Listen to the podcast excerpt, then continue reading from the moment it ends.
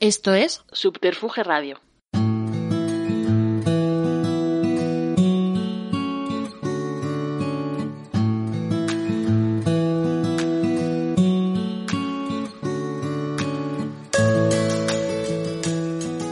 Hola, saludos de Juan de Dios Rodríguez y bienvenidos a Estudio 8. Es el lugar del podcasting dedicado a la radio y a la música en el que hablamos con sus protagonistas en Subterfuge Radio con la asistencia técnica de María Muñoz. Ya sabes que tanto este como todos los episodios los publicamos cada 15 días, es decir, los lunes de forma alterna. Y los puedes escuchar en cualquier momento a través de la web de Subterfuge Radio, iVoox, Apple Podcast, Spotify, mi blog leyendaviva.blogspot.com y seguir a través de los perfiles de Facebook y Twitter. Nuestro invitado de hoy ha dedicado su vida a la música que le ha llevado desde su natal Vitoria-Gasteiz, las matinales rockeras del Price de Madrid de los primeros 60 al mundo del disco, la radio y la televisión. Ha sido jefe de promoción de discos Hispavox y descubridor o lanzador de talentos como Maritrini, Módulos, Picnic con Janet, Rafael, Karina, Miguel Ríos, Los Ángeles, Payos, Mitos, Pasos, Mustang, María Hostil, Pequeñiques. Poco después se embarcó en el mundo de la organización de conciertos, fundando Clip Promotores, empresa que trajo a España solistas o grupos de country rock como Billy Swan, producido entonces por Chris Christopherson, cuando tenía una relación maravillosa con Rita Coolidge, y Flying Burrito Brothers, Brewster Cult, Status Quo, Electric Light Orchestra, Leo Sayer, desde mi más tierna infancia, como diría el clásico Fernando Salaverry Aranegui, estuvo rodeado de música y de cine. En el cine influenciado por las sesiones de Cineclub de los Maristas, el virus musical entró en su cuerpo y nunca se curó, como nos ha pasado a todos los que hemos sido sus víctimas. Elvis, el rock and roll, Bill Haley, John Lee Hooker, Ray Charles, la radio, Raúl Matas, Pepe Palau y las décadas prodigiosas de la música, hasta hoy en sus distintas versiones, principalmente la discográfica, la radio y la organización de conciertos, que es de lo que vamos a hablar con él. Y al final habrá una sorpresa que descubrí hace poco y que ayer me tuvo enamorado. Es francesa, no digo más. Saludos cordiales, Fernando. Hombre, eh, una pregunta. ¿Tú estudiaste? No. Ah, no, es que como has dicho maristas, no. Son marianistas. Marianistas, perdón. No, no, no, pasa nada. O sea, oye, todos son de la misma, Vale. del mismo género, no pasa nada. Asumido. No, asumido. No, hombre, yo estudié en los marianistas en Vitoria y luego en Madrid estuve en, lo- en, el, en el Pilar también de los marianistas. Qué bueno. Hice el preuniversitario allí. O sea que bueno, o sea, hasta estudié, fíjate tú, hasta estudié. No, sí, yo sé. Tú no lo sabrás, pero eh, los pipiolos del que estábamos en los 40 del FM, en aquellos comienzos de los 70 de Radio Madrid, en el legendario Estudio 8, que es como denominamos a este, Sí, sí. a este podcast, te llamábamos Fernando Chacas Presley. Anda, mira. Pues no, eso no me lo sabía yo. Yo sabía, vamos a ver, yo sabía eh, eh, Salsa Perris, que me lo, me lo sigue llamando hasta Carlos Herrera ahora, de vez en cuando mucha gente, ¿no? Porque me lo puso Masiel. Y, y luego Rocío Jurado siempre decía, hola Salsa Perry. Yo no sé si que lo de Salaberry les resultaba más difícil o por lo que sea, pero Salsa Perry, y soy Salsa Perry, o sea, es una buena salsa. Yo creo que sería porque nos daba más cómodo, pero nosotros lo hacíamos en homenaje a Chuck Berry, lógicamente, Sí, sí. y Elvis Presley. Sí, está, está. Sí, Lógicamente. Muy bien, muchas gracias. Tardías, pero gracias. Siempre son las gracias. Bueno, pero para nosotros, para aquella peña de gente, sigue siendo Fernando Chacas Presley. Y cuando hablamos de ti, Pues maravilloso, maravilloso. No, eso, lo- mira, eh, el otro día, mm, un gran amigo mío, y creo que todos nosotros, que es Javier Gurruchaga, Sí. estuvimos viendo una cosa y, y estábamos pensando en una historieta y tenía que ver con Chuck Berry, Presley, no- bueno, bien, no, no iba mal de caminar. pues ¿no? quédate con ese apellido, ese Sí, apodo, ese nick. Sí, está bien, me, me parece bien. Es un buen nick. Sí, sí, sí. Y además une dos Sí, formatos hombre, muy gordos, Caray. históricos. Luego vamos a hablar de, de ellos, sobre todo de Elvis. Bueno, pero hablemos del primer ángulo de tu actividad profesional y personal en el que quiero profundizar. Hablaremos de tres puntos, como he dicho antes, lo que es la música, la radio y la producción, conciertos y demás. Y del resto de actividades. de tu educación musical casera, ¿cómo llegas al rock and roll? Es decir, estamos hablando de los años 50. Sí, claro, claro. En la España del, del franquismo, de la Yo posguerra, nací ¿de qué? en 1944, tengo Exactamente. 78 años ahora, y, y en Vitoria, eh, pues eh, no sé cómo decirte, eh, allí eh, era, un- en aquel momento era una ciudad muy conservadora. ¿eh? Y muy pequeña, pues realmente no hay, tenía 30.000 habitantes, ahora tiene 250.000, ¿no? Y entonces nos conocíamos todos y eso. Y claro, lo bueno que tenía es que estaba muy cerca de Francia. Y muchas veces, eh, mucha gente de País Vasco y tal, cruzaba la frontera para ir a comprar Nescafé, para comprar algún libro prohibido, para ir al pero cine. Desde, desde Vitoria, 130 y tantos en aquellas carreteras. Ahora, entonces, desde los 14 años por ahí, pues me llamó mucho la atención. Yo hacía periódicos. Yo, mi, vocación, mi vocación primera fue ser eh, diplomático. Pero luego era tan difícil, Puf, madre mía. Pero Había a- que estudiar mucho. no, y aparte de estudiar, había que tener. Era una cuestión, se mezclaba la política. No, no, muchas gracias. Pero entonces, periodismo, me hacía mis, mis revistitas con unos amigos míos allí. Hacíamos nuestras revistas, co- cortábamos de revistas y de periódicos, fotos, sí, las sí, pegábamos y hacíamos nuestros periódicos. Qué- qué O sea, bonito, que- y, y aparte de eso, eh, discos. Había una, había tres tiendas porque los discos se vendían, los microsurcos, los primeros microsurcos, los de cuatro canciones, los EPs, se vendían en los sitios que vendían neveras, electrodomésticos y todas esas cosas. Y en discos había uno que era Ñua, y allí yo con 14 15 años me iba a devolver. Y como, bueno, pues podía comprar, pues eh, todo lo que me sonaba americano y todo eso, pues lo pillaba directamente. Y muchas cosas ni sabía de qué iba, luego me enteraba poco a poco. Pero vamos, sí, yo, yo creo que cuando escuché a Elvis Presley por primera vez, yo creo que lloré. De la emoción de decir, esto es lo mío, esto es lo que yo quiero. Elvis es el que hizo click.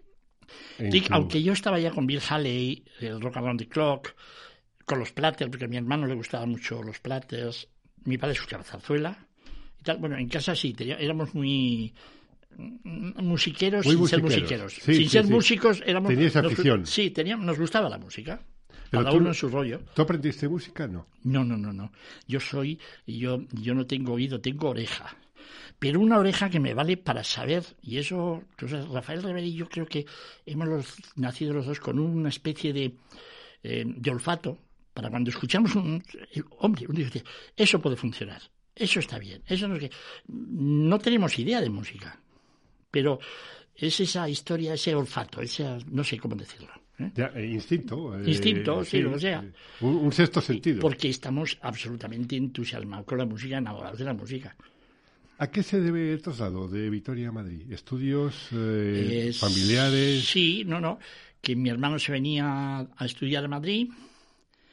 Estudió, mi hermano Emilio venía a estudiar a Madrid y entonces mis padres dijeron, hombre, entre que vaya una, allí a un colegio mayor o lo que sea, pues entonces mm, pues compramos una casa en Madrid Ajá. y allí pues eh, o sea yo creo que era para vigilarnos no se fiaban nada de nosotros entonces yo claro el, el preuniversitario pasé de Vitoria pasé aquí a, pasé a Madrid Sí. diríamos en pues eso en preuniversitario y luego ya en la universidad ¿Qué te encuentras en Madrid? Eh, ¿Cómo conoces eh, y entras en el mundo musical? Es decir, Discóbolo, Cines, Eterías, El Caso, El, el Price. Eh, ¿qué, qué? Eh, Eso pasa en el año 62. Entonces, Sí, la a- antes incluso pero bueno sí 60, es verdad tienes razón sí, 59, sí, sí. pero ¿qué Pues- pasa en la cabeza de ese chico al que le ha hecho clic Elvis Presley en Vitoria y llega a Madrid y... Bueno, yo te reconozco que fui, creo, el de los primeros suscriptores de la revista Billboard en España, que me la mandaban a Vitoria. Yo con 15, 16 años, yo estaba suscrito a Billboard, lo cual de- yo creo que debe ser el único o de los únicos, yo no, no entiendo, ¿no? Yo qué sé, chicos, es que, es que era algo muy especial. Y al llegar a Madrid, claro, me tropiezo, yo escribía mucho a Raúl Matas a Discomanía. Yo era un fan, yo era un fan de Raúl Matas de Discomanía. Y claro, el Raúl se quedaba diciendo, pero este chico, ¿por qué sabe tanto si es un crío? Y Pepe Palao, que era el otro, también dice, ¿por qué sabe este tanto de, de Frank Sinatra y de Tony Bennett? Es que yo me empapaba en Francia, claro, yo pasaba y me empapaba las revistas. En Francia estaban bastante bien con la música americana. Y ahí- entonces yo allí me... Yo gracias a, a Francia y a las revistas francesas y todo eso, fue donde ahí me cultivé, porque en España no, prácticamente no había nada. ¿eh? De hecho, muchos aspectos de la música francesa tienen relación, precisamente, como dices tú, con Tony Bennett. Fíjate, Gilbert Becot era un hombre que tenía siempre una tradición muy americana, muy estilo francés, pero con una base muy americana, muy jazzística en según qué momentos. Sí, es cierto. Entonces, claro, llego aquí y me encuentro que está, había un programa, bueno, llegó y, me, me presento a Raúl Mata y me dice, pasa y tal. Y nos hicimos de amiguetes. O sea, y con Pepe Palau hasta hice un programa cuando tenía 18 años, ¿eh? 17, 18 años, en que en, en lo que era Radio Madrid, que, él defendía a Frank Sinatra y a Tony Bennett. Qué bonito. Siendo un tío, y decía que no, que nada, esa, mira la versión que tiene Tony Bennett. Y dice, ¿por qué sabes tanto? Digo, es que yo no lo sé, es que me sale, no sé, leo, busco. Yo era un ratón de, biblioteca. Bueno, un ratón de biblioteca, de discoteca. De discoteca. bueno, las dos cosas, las dos cosas. Sí, sí, me gusta eso. Eh, es curioso, claro, estás hablando de Raúl Matas y Pepe Palau, para mí son dos de los iconos. Yo recuerdo que cuando llego eh, a, la radio y entonces Pepe Palau ya estaba casi dejando Radio Madrid, o sea, estaba, eh, hacía un programa una hora, hacía unas tardes, yo recuerdo vagamente, pero yo haberle oído por en casa o verle en el estudio seis, eres muy joven, Juan. Es que tú eres joven, tú tienes el problema de que eres joven. bueno, pero ya sabes que eso se cura con el tiempo. Sí, sí, eso también es cierto. O sea, a mí se me cura bastante. Entonces, que mantener esa relación, Raúl Matas, Pepe Palau, ya en la tercera pata sería Ángel Álvarez, y dice, bueno, ya has puesto, ya, has construido el edificio. Eh, con Ángel Álvarez, éramos, estaba, eh, conocí a Rever, hicimos la Asociación de Amigos de la Música Francesa, con varios agentes, y estaba allí en, en, Caravana Musical, que era en Álvarez, estaba Vencelao Pérez Gómez, estaba Ramón Trecet, estaba mucha gente, bueno, había gente que luego estuvimos luego en medios, de, yo pasamos luego a medios de comunicación y otros por hasta estaba Emilio Villota, Villota me parece sí, sí, el corredor, ¿no? bueno, éramos una panda de gente y bueno, y uno de mis primeros amores también surgió allí, ¿no? Pero bueno, que también está bien, ¿no? Claro, es que... amores estos de blancos, amores muy bonitos, muy tal, sí, qué bonito. De, aquella, época, y, de esa edad, ¿no? Hombre, le cogía la mano una chica decía, bueno, bueno, ¿cómo me he puesto? ¿Cómo me he puesto? Bueno, perdón. No, pero, Estoy, esto va a ser para dos rombos, ¿eh? No, pero es que eh, es bueno eh, para la audiencia joven que nos sigue hoy en día eh, recordar, reflejar esas escenas, esas imágenes que tú estás comentando ahora mismo, es importante para asimilar lo que va a venir después, porque al mismo tiempo era como vivir en otra onda. Bueno, Totalmente. Eh, eh, ahí, perdona, me voy a, siguiendo eso.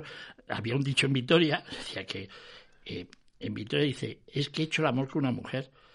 Y decía todo el mundo, o es milagro o estás mintiendo como un bellaco. Era imposible. ¿Cómo, que, has hecho el amor con una mujer? no me fastidies. Haz el favor de...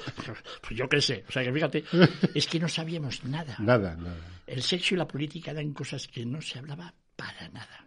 Pero cuando entras en el mundo de la música, es, como yo comentaba hace poco con Joaquín Torres, o refiriéndome a un comentario que hizo Iñaki en el libro del País de Música eh, que prologó al que escribí sobre el Imperio del Pop naciente, él venía a decir algo así como que la juventud ya iba por un lado y el régimen no se había dado cuenta para la juventud el régimen poco menos estaba muerto porque la juventud que estaba entregada a la música lo tenía tan asimilado a la música que ni se planteaba otras cosas. Entonces, en ese... pero eso es a partir del año 59. Vamos a ver.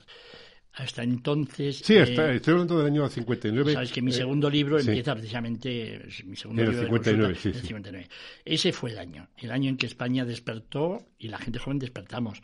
Con retraso, la siguiente generación a la posguerra, ¿no? Sí, con retraso respecto a Estados Unidos y un poquito con retraso respecto a Italia y Francia, que nos llevan un poquito a la delantera. Tampoco te crees que mucho, ¿eh? eh los únicos, los ingleses sí habían, eran un poquito más avanzados, pero tampoco, porque ellos estaban con la, no, fue el rock and roll fue la revolución para los jóvenes, o sea, Total, Pero claro, en España fue el año del Festival de Benidorm, el año en que los arreglos de Augusto Alguero decía todo el mundo, ¿qué, arreglos, por Dios, qué modernos, qué cosas tal, y el año en que eh, salieron los primeros discos del Dodinámico. Claro.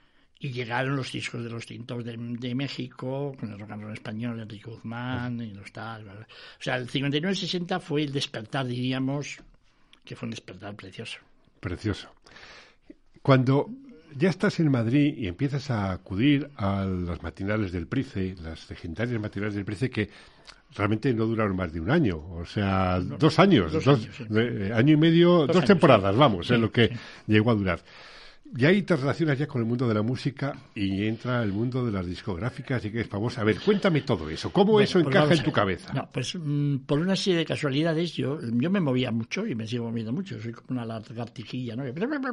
me consta.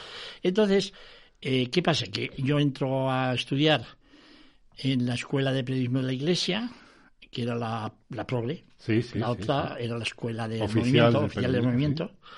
Y entonces, pues bueno, ahí y es porque el periodismo me atraía mucho y escribir me gustaba mucho. ¿eh? Y entonces, mm, pues por una serie de casualidades, me viene un día, oye, que, que, te vengas, que te quiero hablar un Federico Halper. Digo, ¿quién es? Bueno, Federico Halper. Y habían empezado en el 61 una revista que se llamaba Discóbolo, que era la primera revista de música y discos que había en España. Bueno, había algunos intentos en Barcelona, o algún intento por ahí, pero que eso, la de discos y música. Bien. Y entonces me hablan y tal, oye, ¿quieres empezar? Y entonces dije, bueno, pues, hablé con él, un tío encantador, tal, y era, la revista estaba en la calle Sagasta, que era donde están las revistas Suárez, el grupo de revistas Suárez, donde hacían el caso hacían el caso, velocidad, haciendo días. Yo he escrito en el caso, ¿eh? perdona, o sea, como debe ser.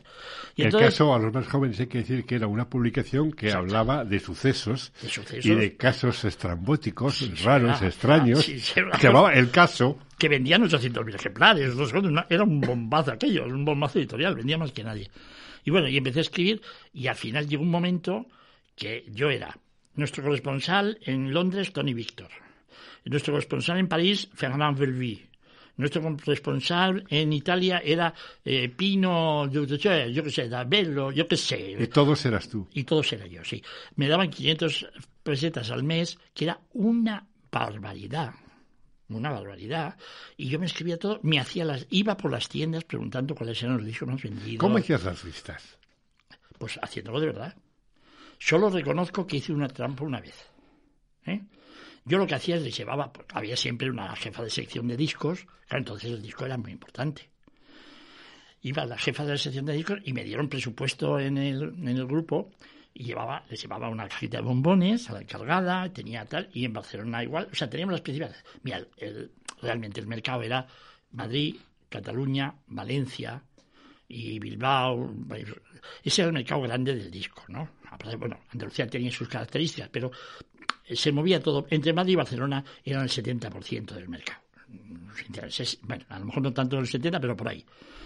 Entonces yo tenía las tiendas tenía, y, de verdad me pasaban las listas. Porque les encantaba. Yo ponía las tiendas colaboradoras, decía, pues, pues hoy las. Y ponía, eran 60, 70 tiendas. Y estaba bastante bien. En ¿eh? una época en la que las discográficas no podían indiscar a las tiendas. ni mandar era, en depósito. Era, otra época. era, otra época. Y claro, es que los compraban y los compraban en serio. Sí, pero se vendía muchísimo, muchísimo. Entonces, eh, pues yo escribía, dijo todo, ya te digo todo. Y vino, hubo un festival en Madrid, en el Palacio de la Música, y vino Petula Clark, eh, Claude François, Petula Clark estaba número uno con Downtown, era muy fuerte. Eh, eh, Petula Clark, Claude François y otra, no me acuerdo, y otra más. Y esto estaba Luis Cobos, que era el director internacional de Hispavox, y me dice, mira, estamos desesperados en. Digo, ¿por qué? ¿Qué os pasa? Que no tenemos a nadie que escriba ni haga biografías ni nada, porque no encontramos a nadie. Todo el mundo nos escribe cosas y se creen que esto es poesía. No, no, queremos a alguien que haga biografías de verdad para que la gente diga, ¡jo, qué bueno es este artista! Pero bueno, dice, como vemos que tú los haces constantemente, digo, bueno, yo no, y mis colaboradores, es muy chulo decir mis colaboradores. corresponsales. Sí, mis corresponsales. Y se, se, se, morían de la risa. Anda, anda, vete a contarle. Y entonces empecé a escribir en un sotanito, eh, estaba en la calle, en una calle de Madrid, eh, en la calle Cartagena, Hispavox, en un piso abajo, un piso bajo, y ahí en un despachín me puse, empecé a escribir. Aún estaban en Torre Laguna. Eso vino después. No, eso vino después. No, estábamos allí y me escribía, pues, la de Rafael, la de Karina, no sé qué, y Polanca, y Connie Francis, y Fabián, y el Frankie Avalon, y no sé qué. Bueno, pues me escribía las cosas y ahí pues, ya empecé a conocer y empecé a conocer, empecé a conocer, y conocí, conocí, conocí, y conocí. Y ya está. ¿Cómo se produce, una vez que entras en Hispavox, en el mundo del disco, de, la industria, en aquella pequeña instalación de la calle Cartagena que luego se traslada a la calle Torlauna, que al final da el nombre al sonido Torlauna de Hispavox, con Rafael Trabuquelli, al que me, imagino que habrías conocido en la SER, en Radio Madrid. Sí, claro. Exactamente, bueno. Sí, se iban de paseo a la casa de campo. Allí estaba... En moto con Carlos Sánchez y él, y eran muy amigos. Sí. Y entre medio, vamos a tomar cafetitos, y van los dos. Y Carlos Sánchez, fíjate. Sí, sí, sí. sí. Sánchez, ¿no? Era, era, un tío estupendo. Qué era bueno. el montador musical. Era montador musical en el Radio Madrid, efectivamente, y luego fíjate lo que se convierte cuando llega Isfavos. Y realmente en aquellos años habría que hacer un estudio en profundidad, porque lo que significó Hispavox como generadora de una industria española, Uh -huh. Primero, por el catálogo que venía de México y de Estados Unidos, que distribuía casi todo, la OEA, CBS, distribuía sí, sí. hasta que se implanta CBS en Madrid, el año 69-70, hasta que llega Tomás Muñoz, todo el catálogo, casi el 70 al 80% del catálogo internacional, lo tenía Spavox. Sí, bueno, hubo, eh, piénsate que casi toda la industria estaba en Barcelona. ¿Mm? La industria discográfica, Barcelona era la capital cultural de España en aquel momento era Barcelona. ¿eh? Su cercanía, su cercanía a Francia, muchas, estaba EMI, EMI estaba allí, salían compañías como Belter, Discofón, eh, bueno, era, eh, había un movimiento grande en Barcelona. Y entonces, pues claro, en Madrid mmm, no había nada en principio. Y los franceses, este, los dueños de Hispavos, los Vidal Zapater, eran dos hermanos, pues en, a mitad de los 50, por ahí, en los años 50, pues vieron cómo era el mercado francés. El mercado francés fue, los franceses para eso son espectaculares. Con la, todo lo que es cultura, los franceses absolutamente se apoderan de ello y lo hacen suyo y, bueno, y lo hacen negocio. Entonces, dije, oye, ¿por qué no hacemos? Y entonces con unos franceses montaron un Hispavox, que empezaron mucho en música clásica, con marcas francesas, clásico, folclore, flamenco, cosas de ese tipo pero hasta los 60 no tenían realmente artistas, o sea, eran muy pocos, no, no había, pues tenían a Sara Montiel, claro, que vendían Fíjate la Violetera, lo vendieron y aquellas cosas, ¿no? Pero hasta los 60 no, hasta que llegamos una panda de gente, no, no estaba Maticarea como director artístico, pero bueno, que es una serie de, un cúmulo de cosas que le salieron y fíjate, hicieron algo muy gordo. Pero es que en apenas 7, 8 años. Sí, es verdad es cuando se produce ese fenómeno de toda la gente, todos los nombres que he dado. Lo sí, de lo de Maritini, eh, lo de sí, Módulos, lo de cierto, lo de Rafael, lo de Karina, lo de Miguel pues Ríos, mira, lo de Los Ángeles, es, o sea, todo esto eh, eh, se produce a nivel nacional, al margen de la distribución internacional. Es una eh, el equipo, yo creo los equipos. O sea, ninguno somos ni imprescindibles ni gracias a nosotros se hace todo, no. Ahí había, estaba Enrique Maticaria, como te digo, director artístico, todo, pero bueno, ya te digo, estamos en un primer piso ahí de, de aquella Cartagena, y cuando ya hicieron, vieron que aquello era un gran negocio, lo de los discos, porque claro, es que tenían con Francis en español, el Polanca, Polanca, lo que llegó a vender Polanca. Polanca. O sea, aquí era Frankie Avalon, no sé qué, entonces, entonces, empezaron a vender como locos, y se la mantieron, ¿no? Pero entonces ya cuando fuimos a Torre Laguna, y ya montaron el estudio allí, montaron la fábrica también allí, montaron todo allí. Allí estaba es todo. que era un edificio impresionante. Impresionante. Bueno, no alto, eran tres, No, cuatro no, no, plantas, porque sí, pero, pero que- ancho, larguísimo, sí, sí, profundo. estaba- era fantástico. Bueno, entonces ya allí ya era otra cosa. Ya podías. mm, vamos, te- ah, bueno, teníamos, habían tenido antes sí a Torrebruno. Torrebruno se supone que fue el que le puso el nombre a Karina. Sí, sí. se supone, porque le digo, qué Karina, no sé qué más. Pero bien, al margen de la anécdota. Entonces, mm, bueno, pero no lograban con los artistas pop porque no les vamos a ver los Vidal Zapater no estaban con el rock and roll ni con las nuevas tendencias ni nada. Ellos eran unos- un gran hombre de negocios que era José Manuel Vidal Zapater y su hermano pues, era un comercial Luis y, y- punto. O sea no, no estaban en la música ni nada de eso no y Enrique Martín Gareo que era el más listo de, de la pali- del, mundo entero porque era listísimo el tío pues bueno sabía mover las cosas pero no había ambiente de, de disco, ¿no? Y cuando ya empezó en Barcelona a verse que aquello, bueno, esto se mueve. Ya te digo, el primero fue el dinámico en el 59 y estaban en EMI. exactamente, en. Sí, porque en Barcelona estaban los Mustang, los Irex, el Duodinámico, efectivamente. Eh, yo creo que eh, Zafiro con los brincos y vosotros con ese catálogo son los que en Madrid somos anteriores un poco. O sea, perdón, en Barcelona estaba eh, Discofón y todo esto con los pájaros locos. había una serie, había movimiento. Había movimiento, sí. Había movimiento. Entonces, mis padres lo que tenían eran los pequeñiques. Que por los pequeñiques pasó Junior, fíjate, Juan Pardo y Pepe Barranco. O sea, y Jesús también. Bueno, pero bien, tengo que decir que tenían cantantes y tal, hasta que luego se hicieron instrumentales, instrumentalistas y solamente grupo instrumental y fue un pelotazo. Pero no tenían artistas de eso. El lo primero, el primer pelotazo, pelotazo gordo fue eh, La Yenca. Johnny Charlie. Johnny Charlie. Entonces yo estaba, ya estaba yo allí y fue una historia que nos trajo Raúl Matas. Raúl Matas tenía un programa de televisión y Pepe Plata también tiene un programa de televisión. Y Raúl Matas, eh, pues llevó a estos dos, que eran dos holandeses, pues de la panda del Tony Ronald, de todos aquellos holandeses que vinieron a España. Y entonces hicieron la yenca y mira, es que oías como yo el despacho lo tenía encima, bueno, yo estaba en la primera planta y abajo estaban las, la fábrica. ¿Sabes? Las prensas dan un golpe cuando hace pum, pum, y tal, era continuo, las 24 horas del día haciendo la yenca. Eh, fabricando, los EPs, fabricando los EPs de Johnny Charlie con la yenca. Con la yenca, bomba, bomba, bomba. Era una cosa, Dios mío, socorro, ¿qué, pasa aquí, no? Bueno, fue, eh, fue una experiencia extraordinaria, realmente extraordinaria. Pero bueno, a ver si me entiendes, que, que eso fue el primer pelotazo. Todavía no estaba Trabuchelli, sí es los arreglos de ahí estaba, porque Trabuchelli y Raúl Matas se iban muy bien también, lógicamente, por tal, pero em, al principio, eh, de los Ríos firmaba con Fran Ferrar. No, llevaba un tiempo de aquí, había venido de Argentina, y fue los principios. Antes no había nada especial en producción, ¿no? Y ahí cuando empezó el tándem Trabuchelli... ¿De los Ríos? De los Ríos, eh, teníamos un director comercial fantástico, y luego pues había un jefe de promoción que era una nulidad, pero bueno, pues, ¿qué le vamos a hacer? tiene que haber de todo en la viña del Señor, ¿no? Entonces quiero decirte que estaba ahí por ahí. Y era, mira, era un equipo extraordinario.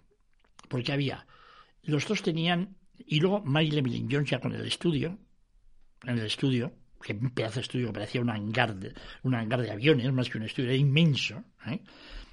con el estudio con Mike Levin Jones y con una serie de gente que salieron de allí, grandes técnicos que luego han montado sus propios estudios. Eso, eh, lo que tiene en todos los aspectos de la música fue una escuela. ¿eh? Porque, vamos a ver, Trabuchelli descubrió muchísimos arregladores. Te hablo desde Bebu Silvetti hasta, bueno, mm, Jaime Márquez, no sé qué. Bueno, pasaron por ahí arregladores extraordinarios. Miguel Ramos, no sé qué, mucha gente. Un poco a la línea de Waldo de los Ríos. siguiendo. Entonces se fue creando eso. Y luego grupos, pues hombre, los grupos, yo, eh, yo era el romanrolero, porque Luis Cobos, el de Internacional, si es que éramos cuatro, mira, Luis Cobos, ¿cuál de los de No sé, bueno, ¿cuál de los otros? Trabuchelli, eh, el de Internacional y yo, los tres, o sea, y luego Mike en la cuestión. Pero éramos tres realmente. La ¿El parte, Internacional era Lucho? Hombre, al principio teníamos mucho francés, teníamos todos los francés teníamos, sacamos éxitos como François Sardy, Los Surf, eh, Marila Foré. Pues, bueno, no veas lo que teníamos. Yo me he inflado de grabar en español a muchos de ellos. O sea, de que, anda que no. yo lo que pasa es que hablo un poquito en francés. Entonces, imagino que cuando con esa, esa base, ese caldo de cultivo, surge lo de los arreglos de la novena sinfonía de Beethoven, sí, surge el himno de la alegría de Miguel Ríos, aquello ya fue la guinda, la corona de todo el trabajo realizado durante esos años. Es que, claro, hubo un momento, en 2000, digo 2000, perdón, me acabo de ir a otro año, en 1960 y tantos eh, se consigue el catálogo Columbia. No la Columbia de San Sebastián, no, la Columbia, de Estados Unidos, que aquí se llamaba CBS, porque el nombre estaba registrado. Entonces, y aquí vino desde Dion, vinieron gente extraordinaria. Vino Enrique Guzmán, con Enrique Guzmán pegamos un pelotazo de esos con el Dame Felicidad, 100 kilos de valor de todo eso, Enrique, que además es mi hermano mexicano, es, mi, es mi hermano, ¿eh? y de Miguel Ríos. Hay, hay un trío ahí muy raro, tenemos un trío muy raro. Pero quiero decirte que fue un momento esplendoroso. Se empezaron a vender discos. Teníamos el Extraños en la Noche de Frank Sinatra. yo creo todos los chicos de Frank Sinatra. No sé, te empieza a dar el listado y dices, no es posible, también tenías esto y esto y esto. Pues es que hubo un momento que, como tú decías antes, teníamos todo eso y luego ya vino Warner. Y el Soul, Atlantic, Warner y todo eso. ¿eh? bueno, fue un momento, los años 60, era Hispavox, realmente. Yo creo que éramos los números unos de, en venta. Porque la RCA iba por su lado, Philips iba por su lado. ¿Cómo se produce en ese mundo del que vives discográfico, cómo se produce tu entrada en la serie y tu colaboración? Me imagino que es a través de Rafael Rever.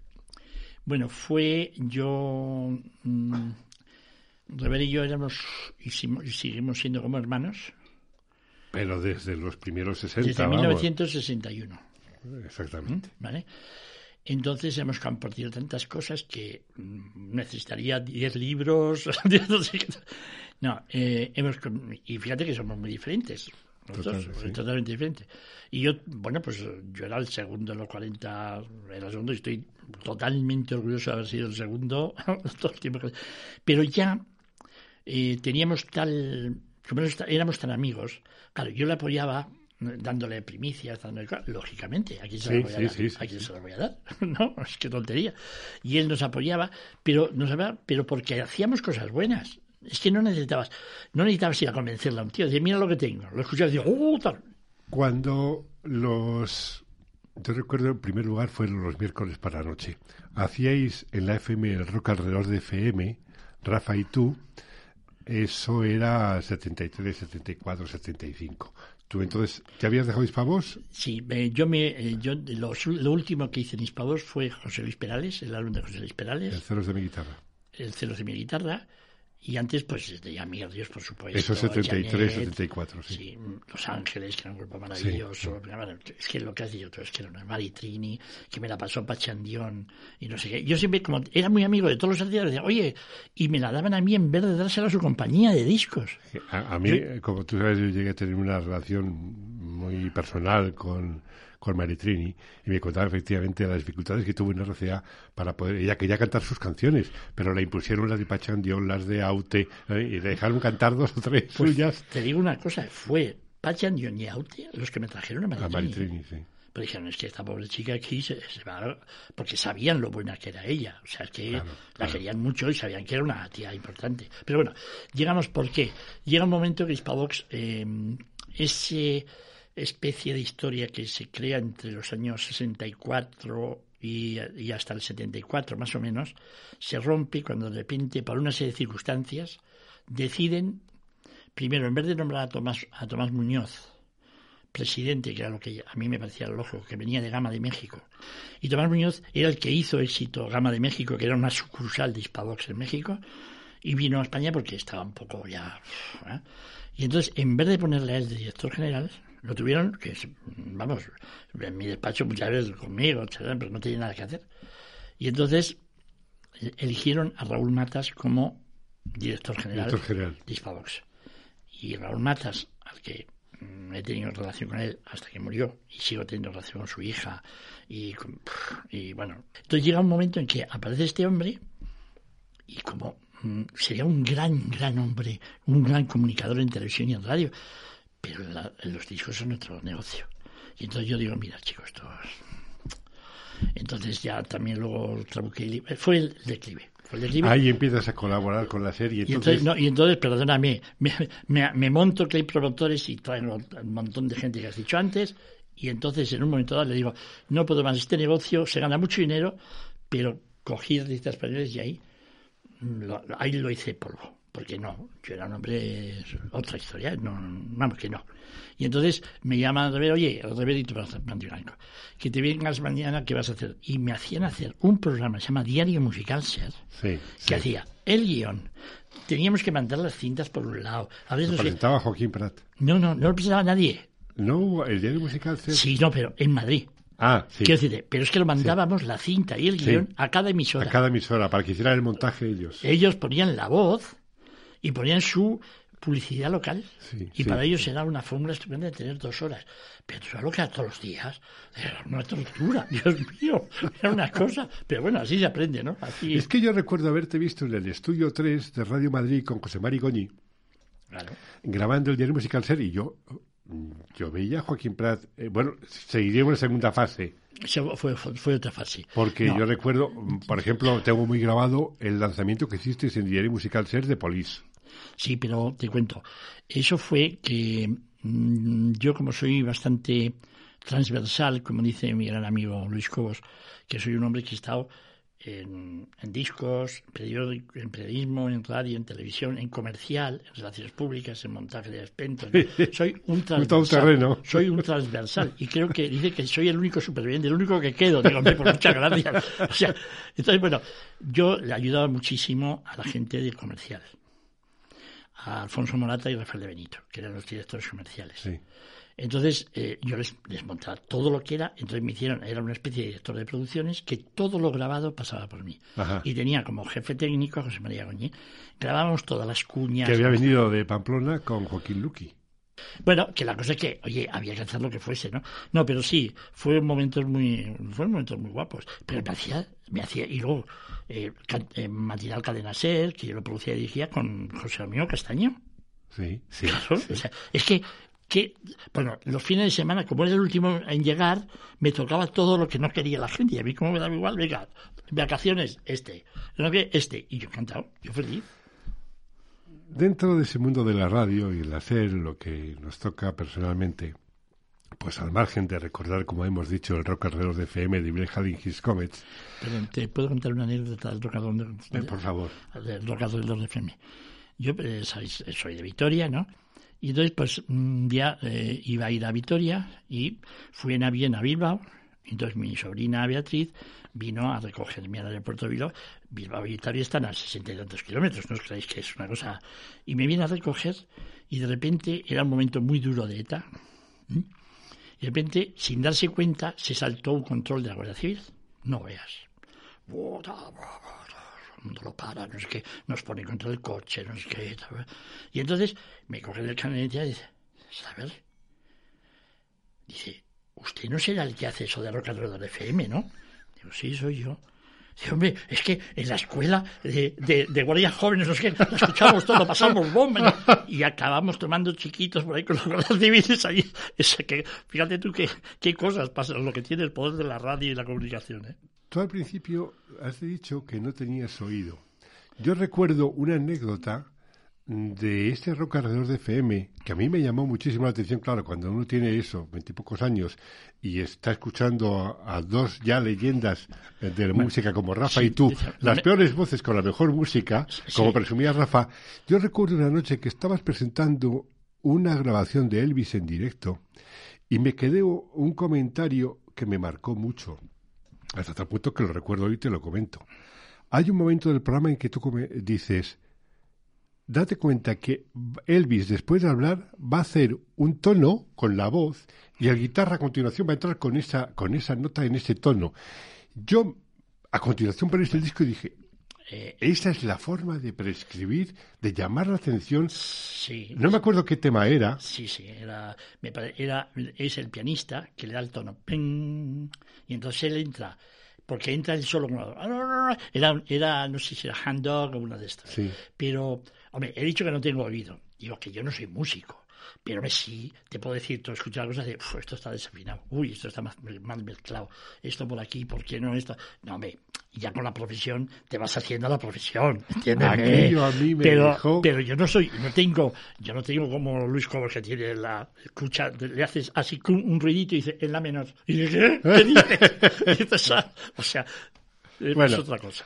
Eh, siguiendo con Elvis y adelantando un poco el tiempo, cuando se produce eh, la desgracia de su desaparición, de su fallecimiento, eh, yo recuerdo, y además hice un programa homenaje no hace mucho en Estudio 8, recordando a Vicente Omada en un trabajo que me había, una grabación que me había dado él del Club Elvis, el programa que hacía en la COPE eh, Sí, los domingos por la noche. cierto. Y entonces eh, yo quería recordar, hice claro, cogí el gran musical en el que Rafa Rever, al que tú no le perdonas que estuviera en Estados Unidos No, cuando nunca, murió nunca, Elvis, nunca, y estabas aquí. Pero eso es la Pues, claro. Yo recuerdo haber recogido pues las páginas del gran musical que hicisteis un extra de cuatro páginas del gran No, musical, portada y demás. Y entonces tú, una de las cosas que decías era que no le perdonabas a Rafa haber estado allí, ¿no? Y haber asistido al entierro y demás, ¿no? Porque él estaba de vacaciones en, en aquel agosto en Florida. Bueno, entonces, yo quería eh, resaltar aquel momento eh, de Elvis, tuyo, el gran musical, y cómo volcasteis aquella pasión eh, en unas páginas en negro, Elvis, o sea, aquello fue conmovedor, aquello... Yo me escribí, creo que sobre Elvis para ese gran musical. Yo escribía normalmente en la musical, ¿no? Tú escribiste como tres páginas para que... el- No más, más. Eh, pero folios, yo me recuerdo que era letra muy pequeñita encima. No, tres, tres páginas del periódico. Sí, sí, sí, que fue un extra sí, dedicado sí. a Elvis. Sí, sí. No, pero eh, vamos a ver. Folios, yo qué sé, deben ser 40 o 50 folios mínimo.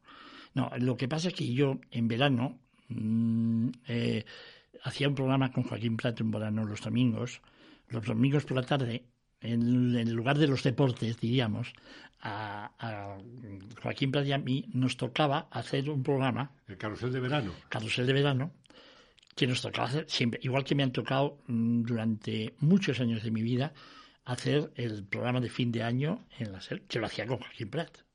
O sea, también me ha tocado, pero en directo, todo esto es en directo. Y entonces, un domingo, que era domingo, sí, un domingo, de repente los, los teletipos, el teletipo, ha muerto, no sé qué. Bueno, buscamos a, a Rever, no sé qué, y estaba allí, y se fue él directamente, oyó la noticia y se fue directamente a Memphis. Y conectamos con él, logramos conectar con él. Antes no había móviles ni puñetas de esas, o sea que, vamos, ¿eh? Teléfono Vamos. fijo. Teléfono fijo, fijo. fijo.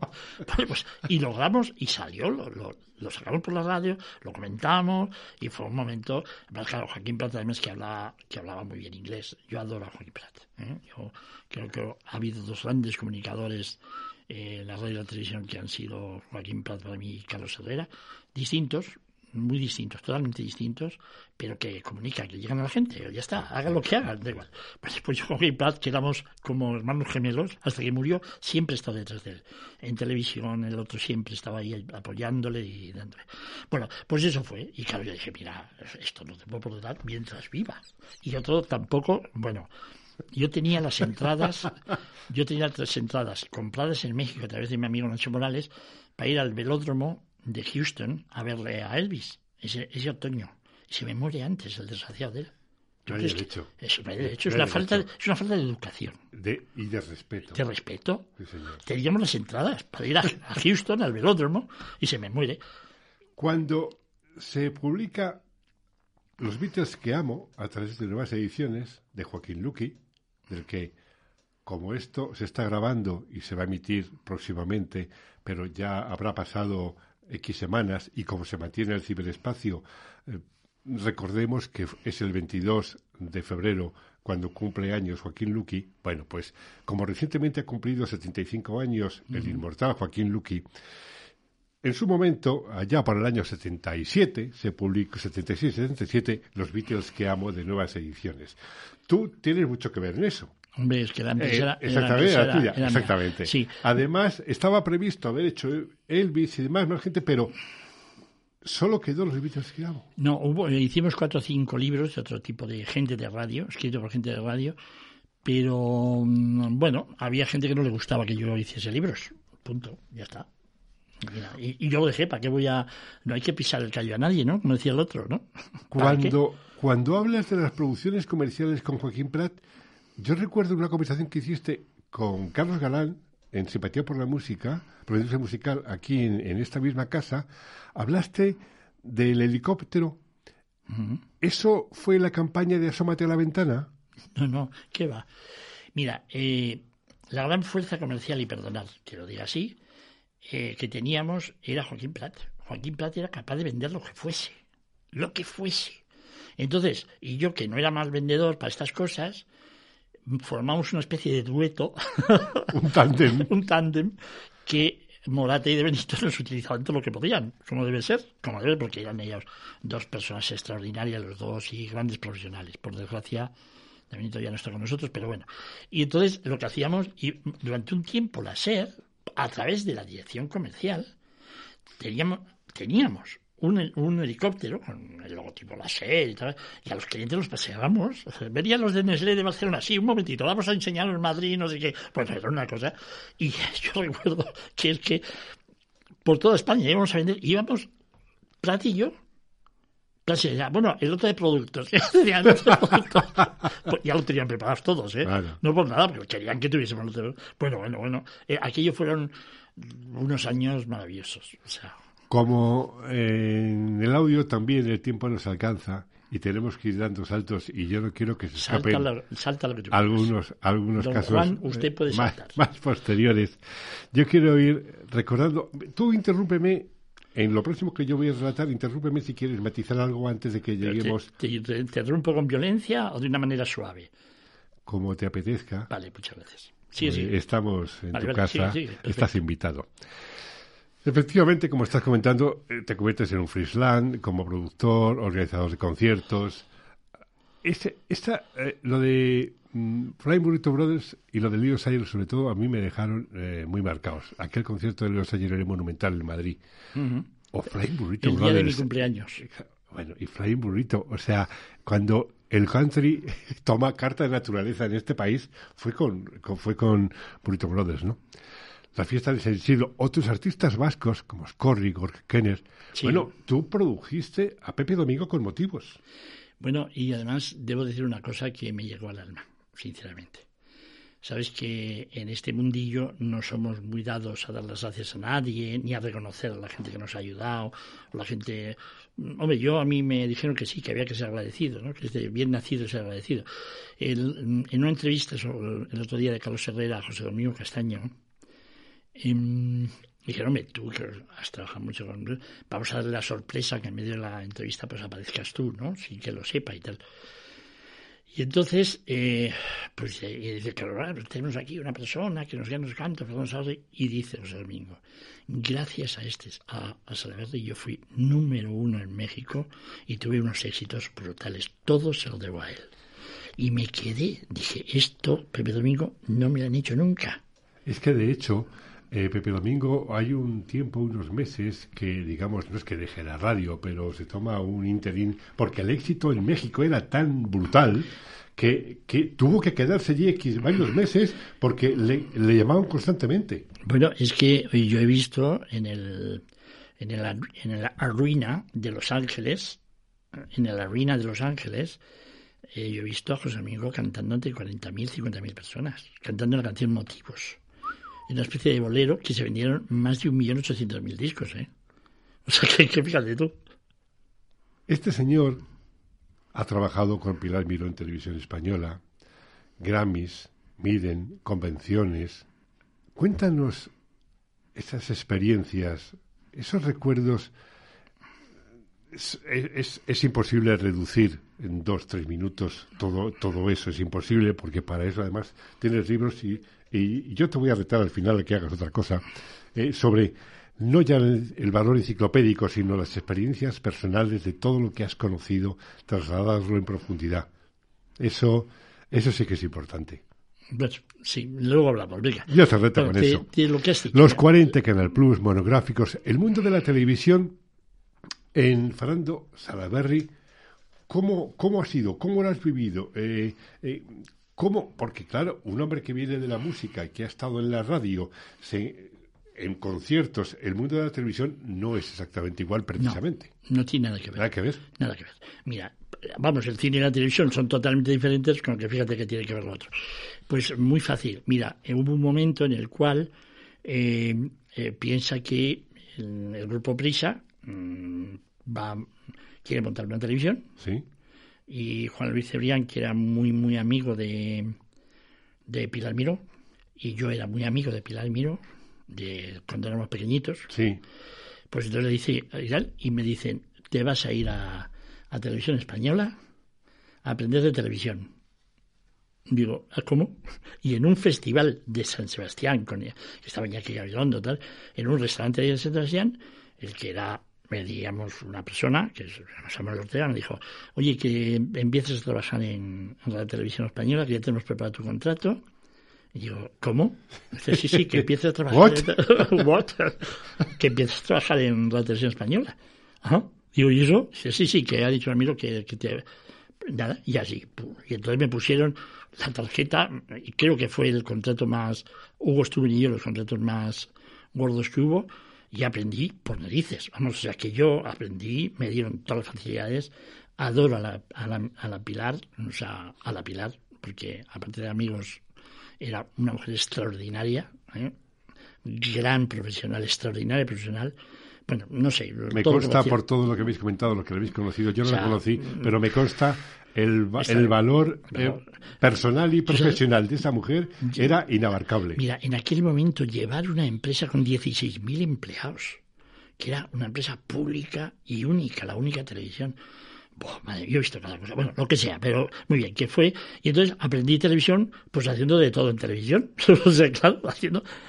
Y luego ya cuando Luego, cuando a ella, por razones políticas, ni más ni menos. Sí, sí, sí, los famosos el vestuario bueno, que, bueno, todo aquello, de mentiras y todas aquellas calumnias estúpidas que luego ya se supo que no, pero mientras se fue, pues claro, yo luego volví a televisión, en vez de, de irme como otros se fueron más hacia eh, Cadena 100, a fundar Cadena 100, o fueron tal, yo me fui a televisión con hacer cosas con Jordi García Gandao y Ramón Colón. Hice pues Martes y Trece, hice El que apostamos, era socio de Europroducciones, eh, yo qué sé, hice de televisión, hice con Bárbara Rey, con, yo qué sé, hice muchísimo, todos los años 90. 1999 marca un antes y un después de la industria con la llegada del CD eh, en primer lugar y ahí muchos dicen que está el origen de la crisis posterior al no saber adaptarse la industria a esa situación. Eh, bueno, tú, esa, esa situación del CD, más lo, y actualmente cuando llega luego posteriormente, ya en los 2000 el streaming, ¿eso cómo lo has vivido desde tu, desde tu conocimiento de la industria? Es que la industria ha tenido momentos muy espectaculares. Eh, en el momento industrialmente y comercialmente. Mira, hay un cuarteto que es Bing Crosby en los años 30, 40, en los 50 fue Sinatra, luego los, ya a partir de, bueno, 40, 50, luego fue Elvis Presley y luego los Beatles. Han sido los que revolucionaron la industria. Dice, ¿cómo? Sí, con Elvis empezaron a meterse microsurcos, con los Beatles más los long planes, con el, con el señor Bing Crosby, pues rompió, fueron, porque luego Michael Jackson, Madonna, sí, lo que tú digas, pero los cuatro pilares fueron.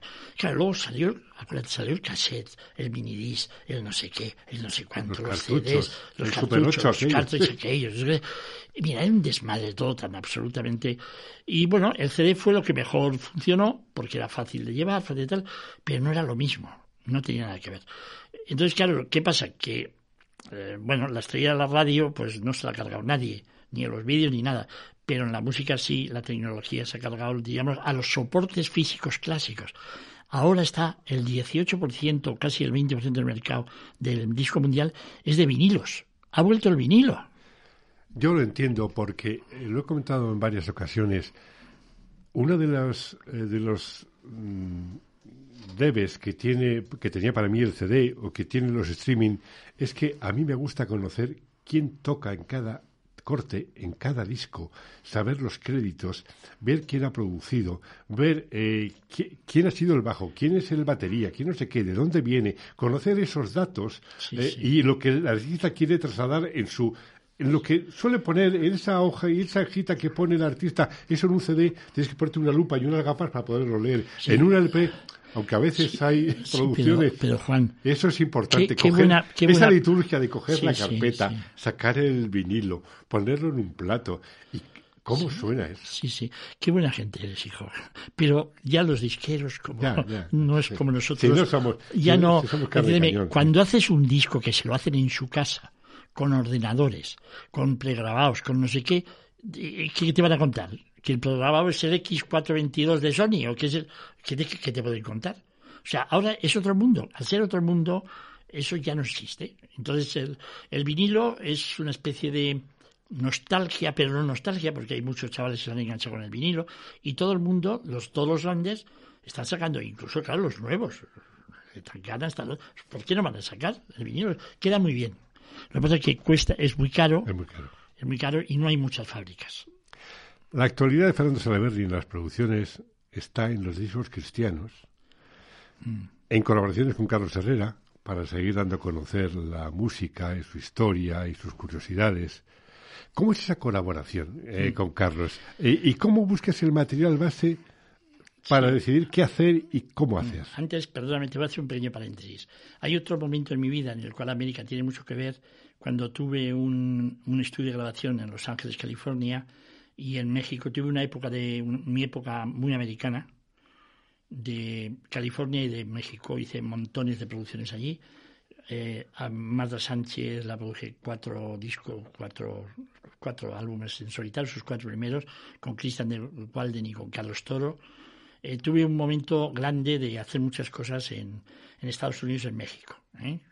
entonces pero bueno eso es otra historia. Ahora volvemos diríamos a, a esta bueno, con Carlos Herrera, yo, claro, soy una persona que siempre he estado detrás de la cámara, detrás del micrófono, como sabes, escribiendo, haciendo, todas esas cosas.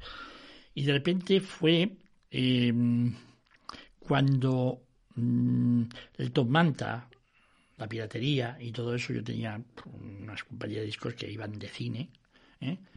y cuando en dos mil y pico la piratería, los discos estaban antes en la calle, Sí, sí, me, consta, efectivamente, sí. Entonces, contra eso no luchas. No luchas, yo... Es imposible luchar contra eso. Pero, yo tenía artistas, Paloma San Basilio, a María Almonte, a José Manuel Soto, a los Panchos Almaditi, no sé. Era imposible, hacías un disco que te gastabas un dineral, pero claro, hacías... Recuerdo disco con Mariti con los Panchos, que es un disco antológico que hicimos en Miami. Y claro, veías que estaba en el Tom ante la Gran Vía, lo estaban vendiendo antes de que estuviese en el corte inglés. Claro, y lo vendían a 3 euros y todo el corte inglés lo iban a vender a 12 o 14. Es imposible. Bueno, en ese momento eh, mm, vuelvo, me pongo a hacer los libros de consulta y luego también Enrique Beotas, que por desgracia murió en el 2013 en el accidente este de tren que hubo, que iba a Santiago de Compostela. Bueno, pues me dice, venga, vente y tal, y trabajando con él, hacíamos un programa de radio que se llamaba Autor Autor, hacíamos entrevistas larguísimas, estupendas, y ahí me picó la cosa de hablar, de hablar. ¿No? Y entonces luego fue Pilar Socorro, Fernando Navarrete, Pilar Socorro, una serie de gentes de Radio Televisión Española, que me dijeron, no, no, tú te vienes con nosotros a... Y ya, tenía un programa diario, con Pilar mm, Socorro, en, Radio Nacional. ¿eh? O sea, que es que ya me fue picando la cosa hasta que me dice un día Carlos Solera, oye, que te vengas. Le dije, sí, jefe. yo con Carlos Herrera había hecho muchas cosas. Nos conocimos en la SER, hice mucha televisión, muchas presentaciones. Eh, vente y digo, ¿pero hablar de qué? Dice, pues de música, ¿de qué vas a hablar tú? Y ya está. Además de trasladar tu conocimiento enciclopédico, por ejemplo, en Solo Éxitos 59-2012, tú también crees posible. Por cierto, y del 2012 2013 en adelante, ¿estamos en ello? Estamos en ello, sí. Incluso estamos en uno que es 1893 a 1958. Ah, mira, o sea, estamos en el, en el previo y en el post. Exactamente, así es. ¿Estás elaborando, preparando, aparte de eso, memorias y recuerdos personales, como te comentaba antes, de tus contactos, de tu conocimiento, de lo que has vivido y conocido? No. Mira, yo sí, digamos... Mm, o si no, los tuyos, una novela sobre eso. Mm, vamos a ver, te voy a contar. Mm, tanto Rever como los San Martín, como mucha gente, como Nieves García, como Raúl López, como mucha gente que hemos estado en la industria, que hemos trabajado con todos los artistas, que hemos, que conocemos sus vidas mejor que ellos mismos, que no sé, que tenemos amigos personales, como yo puedo ser amigo personal de Miguel Ríos o de, bueno, que hemos participado en tantas cosas. Yo no puedo hablar de una persona porque yo qué sé si lo que voy a contar le va a disgustar o no disgustar. Entonces Jesús María dijo, el que más sabe de los artistas españoles es, se llama Fernando Salaverri. Lo dijo en Salvamé, uno de estos sitios. ¿eh? Y entonces me llamaron de estas agencias de, que llevan a los frikis, a los frikis y tal y cual, y me hicieron una oferta de dinero que me quedé pasmado. Pasmado. ¿eh? Y digo, y esto dice, hombre, contra más porquería hables o más cosas desveles, más vas a ganar. Digo, pero yo cómo voy a hablar mal de nadie, no mal. ¿Cómo voy a sacar los llamados trapos sucios? ¿O cómo voy a decir que si este no se hablaba con el otro? ¿Cómo voy a hacer yo eso? Pero ni, ni hablado, ni en televisión, ni escrito. Oye, yo, para mí es no sé, tengo que hablar, me gusta lo positivo.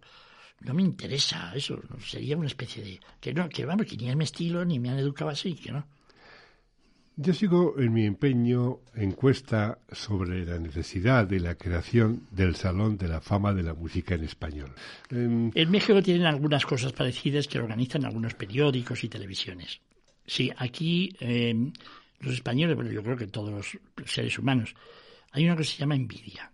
La envidia es muy mala, muy mala, muy mala. Los americanos no son envidiosos, los franceses no lo son, los ingleses no lo son, los italianos no lo son. Lo son, pero ponen por encima la, profesión, la, profesión es la industria italiana, es el no sé qué italiano, son los artistas italianos, es no sé qué, es un respeto a la profesión.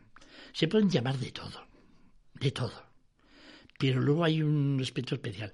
No digo que, vamos a ver, yo estoy, dentro de poco va, se va a anunciar la creación de la Academia de la Música de España, que hubo unos intentos, bueno, ya hubo unos años, pero se está recreando de manera mm, muy profesional, que incluya, que sea transversal, totalmente transversal, y cuyo presidente, mm, vamos, además de manera unánime, va a ser Luis Cobos. Pero quiero decirte que eso sí, pero fíjate los problemas que ha habido cada vez que se han hecho premios, y los premios de no sé qué, los premios de no sé cuánto, los premios de mi prima, los premios de mi abuela.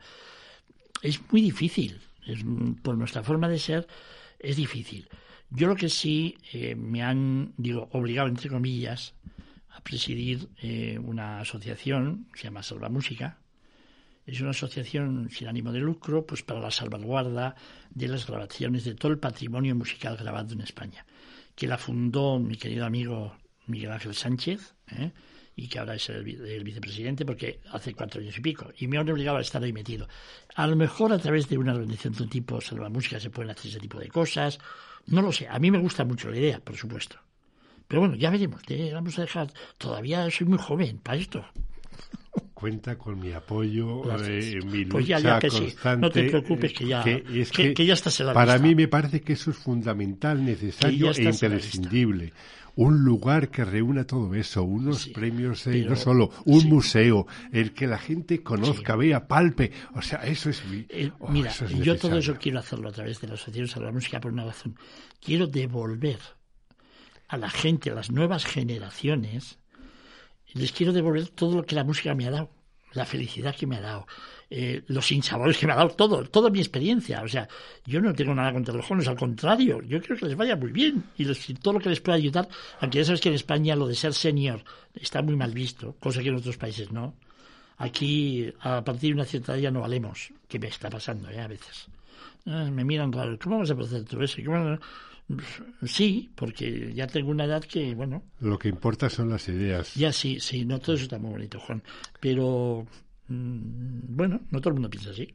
Una de las virtudes del prescriptor, y esto lo enlazo con el principio de la conversación que dejé como una pequeña incógnita. y ay, Dios mío, ay, Dios mío, sigue. Es dar a conocer y profundizar en las recomendaciones. Y tu más reciente aportación para mi conocimiento musical ha sido Isabel Goffrey, Zas. Háblame de ella. Es una francesa que yo te oí el otro día en una playlist que habías hecho en el programa de Carlos Herrera y recomendabas fervientemente a SAS. Y dije, SAS, busqué SAS, lo encontraba. Z, A, Z, exactamente, lo vi que es, se llama efectivamente Isabel Geoffrey. Bueno, háblanos de ella como final de esta charla, conversación, porque a mí también me ha impactado. Ayer me escuché ese último disco que tú contabas y dije, bueno, es, es fantástica. Esta mujer toca todo aparte de que yo sea muy de la música norteamericana, de la música, pero tengo siempre la música francesa e italiana que siempre la sigo. A mí Johnny Hallyday, o Adriano Celentano, o Charles Nabur, Mina. o gente, Mina, son... Mucho Battisti. son cosas excepcionales. Pero mm, lo de Zack es que es... Mm, mira, se ha permitido además hacer duetos con todos ellos. Y, todos no es que la acepten, es que están... Mira, es una mezcla entre la canción, la chanson francesa, con eh, con toques de rhythm and blues, con toques gitanos del gypsy sound, con mira, es una serie de cosas tan especial. Su madre es profesora de español, curiosamente, su madre. ella ha vivido lo de español y ha hecho algunas cosas español, pero aquí no le han hecho mucho caso, la verdad. Sí ha venido a actuar, las actuaciones de ella son espectaculares, ¿eh? espectaculares pero no ha tenido mucho éxito en España porque no la han apoyado, sinceramente. La han apoyado muy poco. Y aparte que hizo una cosa con Pablo Lorán y ha hecho yo la sigo como no la conozco ni la he visto actuar nunca, cosa rara, porque más o menos conozco. Pero ya me estoy buscando la fórmula de. Eh, voy siguiendo ya en cuanto pueda mi idea a verla a algún sitio. Avísame. Hombre, es que es, de verdad, es una mujer excepcional. ¿Cómo canta? ¿Qué swing tiene? ¿Qué matices en la voz? De verdad, no sé. Bueno, pues nada. Esto es lo que le digo. Gracias, Fernando, por trasladar a la audiencia tu amor apasionado por el cine y la música, aunque realmente hemos hablado solo de música. En este modesto rincón del podcasting siempre quiero destacar el papel de quienes habéis sido, sois imprescindibles y necesarios para mantener y dar a conocer la historia de la música y de la radio de nuestro país para no perder sus raíces y mirar con cierta ilusión, quizás utópica, el futuro. Gracias, Fernando. Gracias a ti y a todos tus oyentes. Hasta aquí este nuevo episodio de Estudio 8 que puedes seguir a través de mi blog Leyenda Viva, Subterfuge Radio, Apple Podcast, Spotify y redes sociales de Facebook y Twitter. Gracias por estar ahí. Nos oímos, pero antes de cerrar, quiero que te quedes con esta voz. de la que acabamos de estar hablando. Si on s'en allait tout là-haut, si on prenait de la hauteur, tu verrais que le monde est beau, beau. Si on allait chiner l'écho qui guérit les peines et les peurs, peut-être trouverais-tu les mots, les mots au-delà des fourbes apparences. Derrière nos lourdes circonstances sous nos masques cousus d'espérance se cachent les fêlures de l'enfance, de l'enfance.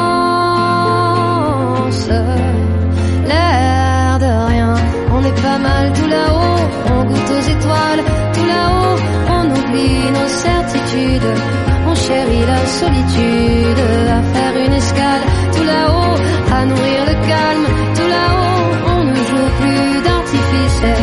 on sait pourquoi on existe enfin. Allez, viens.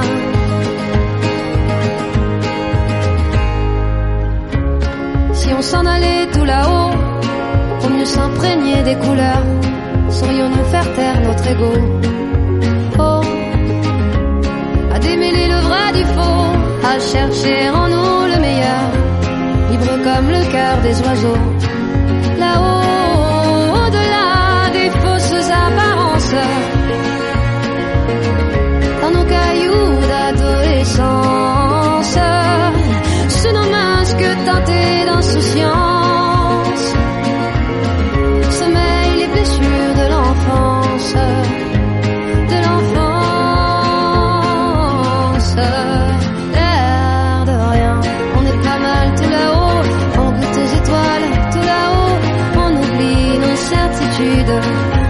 la solitude, à faire une escale. Tout là-haut,